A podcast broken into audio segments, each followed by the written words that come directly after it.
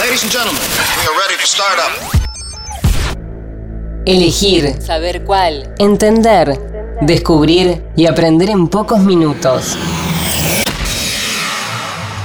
Cepas, Suelos. regiones. El podcast del vino. Preguntas y respuestas para comprender de modo simple la cultura vinícola. El podcast del vino. Capítulo 5. Suelos y regiones. Bienvenidos amigos al quinto episodio del podcast del vino. Somos Rochi Sujodoles, Nico Esquivel y Jero Artó. Y a este episodio lo titulamos Suelos y regiones. ¿De dónde viene el vino? Nos preguntamos. ¿Tiene el mismo gusto un Malbec de San Juan que uno de Mendoza, por ejemplo? ¿Saben igual un Tanat de Uruguay que uno de Salta? Si el suelo es, no sé, de limo, ¿es lo mismo que si es de grava? Algunas de esas preguntas vamos a tratar de responder hoy en este podcast del vino. Y además, y además, trataremos de ver de dónde vienen esos sabores que encontramos en un vino. Por ejemplo, cuáles son las herencias que dejó el terruño, donde se plantó la uva. Cada vez me pasa más de leer, por ejemplo, vino de Valle de Uco, de las compuertas, los chacalles. Y hoy quiero que Jero, nuestro especialista, nos cuente cuáles son las diferencias de esas distintas regiones. ¿Cómo estás, Jero? ¿Cómo estás, Nico? ¿Cómo estás, Rochi? Quinta edición, Está- quinto programa, Sí. quinto podcast. Y además comenzarlo con este, con esto, estos fiambres de Fox, la verdad que vale la pena. Ya estamos con un gol de, de entrada, básicamente. Pero escúchame, Sí. el tema de, de regiones, cuando estudié la carrera de sommelier, para mí fue lo que más me atrapó. ¿Por qué?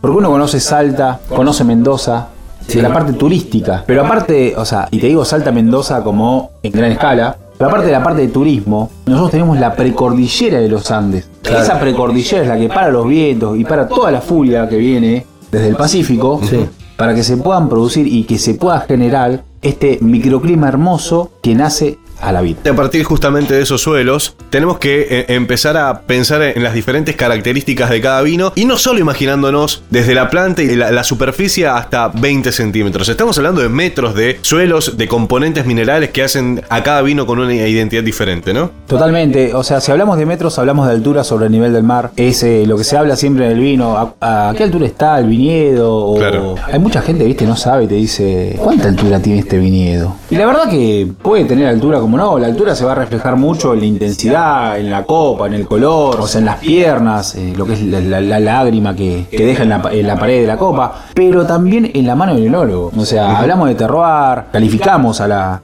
a, a los vinos, pero el enólogo tiene una porción muy grande en todo esto. Las regiones también, porque las regiones tienen adaptabilidades con las variedades. ¿Y cuáles son las regiones clásicas? Mirá, de norte a sur, vamos para arriba, Salta. Sí.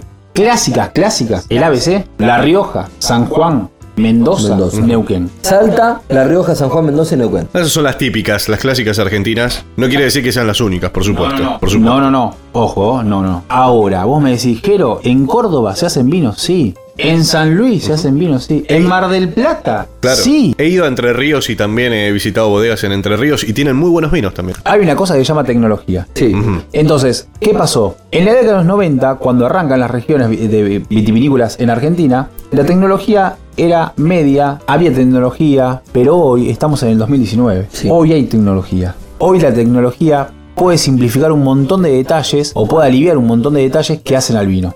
Sí, aplicada desde el minuto uno hasta el final del producto, ¿no? Totalmente. Entonces, esa redondez que aporta la tecnología al vino, podés vinificar en diferentes zonas. Ojo, la tecnología no le va a ganar nunca a la amplitud térmica, que es donde descansa la uva, lo hablamos, donde descansa la uva, el azúcar de la uva, el grano de la uva, para luego, o sea, volver a- al otro día a nacer y, y generarse. A lo que voy, regiones, Salta, La Rioja, San Juan, Mendoza, Neuquén. Neuquén. Pero en todas las regiones se encuentran todas las uvas. Ni.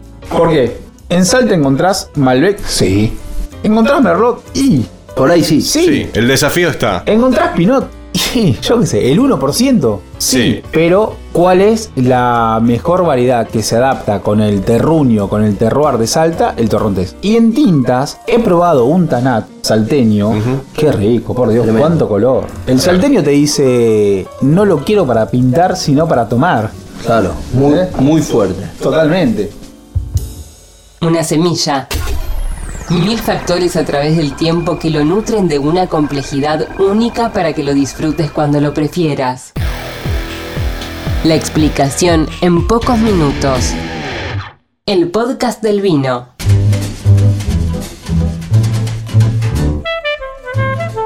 En este episodio estamos totalmente abocados a suelos y regiones. Hablamos recién un poco de las regiones, pero te quiero preguntar acerca de los suelos, porque he leído alguna vez que el suelo pobre, por ejemplo, es el mejor lugar para el vino. Básicamente llama la atención esto. ¿Realmente es así? Parece una contradicción, pero ese vino, ese suelo pobre, ¿es el mejor para el vino? A más pobre, mejor vino. Repito lo que dijo Nico. Sigue siendo una contradicción, ¿por qué? La vid es la planta que necesita menos cantidad de humus para poder crecer y dar estas maravillas que son las uvas, que las uvas nos dan el jugo del vino, el mosto, y el mosto nos da el vino. La verdad que es, es muy grato lo de la vid, porque cuanto menos humus, cuanto menos tierra que la que estamos acostumbrados nosotros a ver y pasto tenga la vid, mucho mejor es. Suelo pedregoso, aluvional, arcilloso, todo eso va de la mano con el crecimiento de la vid y de la mano con el crecimiento Claro. de la zona, de la región, de la vinificación que se le puede dar al vino. Y también la humedad es un factor importante ahí, ¿no? Totalmente. Climas secos, áridos, la vid descansa. Venimos hablando de regiones y sin menospreciar, sin discriminar, que se entienda, pero sí eh, queremos focalizarnos en una particular, tal vez la que hoy es la que más en boga está, no solamente dentro de nuestro país, sino también como ejemplo en el mundo de la Argentina, es Mendoza. Ahí particularmente, ¿qué suelos podemos encontrar, Jero?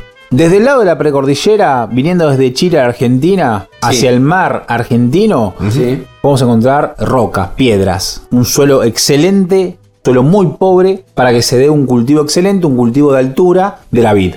Vamos para el lado de Rivadavia, de la zona más baja de Mendoza y encontramos arcilla. Y de arcilla vos decís, che, la arcilla, ¿crece la vid? Y sí, sí, crece, vinos a granel, pero es vino. Claro. Y el vino crece y el vino, o sea, en Mendoza vos comprás un vino y dices, che, Mendoza. Y lo comprás y lo tomás. Sin duda. Ahora, ¿no te gustó un poco? Y bueno, un poquito de soda. Hay que sodearlo. ¿O no? Es una pregunta que. Qué mito, realidad eh, qué yo te- mito que acabas de tirar, eh. Es una pregunta que yo te hago a vos. Vos decís o no. No sé. Yo te pregunto. ¿Se puede sodear el vino o es una locura? Y acá el experto nos va a explicar porque yo lo veo de reojo a mi viejo cuando le tira soda al vino y medio que sufro, ¿viste? Pero Venimos de Chile, Sí. precordillera, suelo aluvional, Ujú. pedregoso.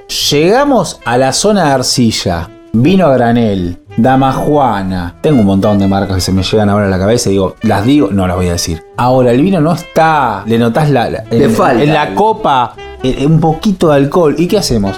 Sodiamos. Sodiamos. Hay que sodiar, sí, como no.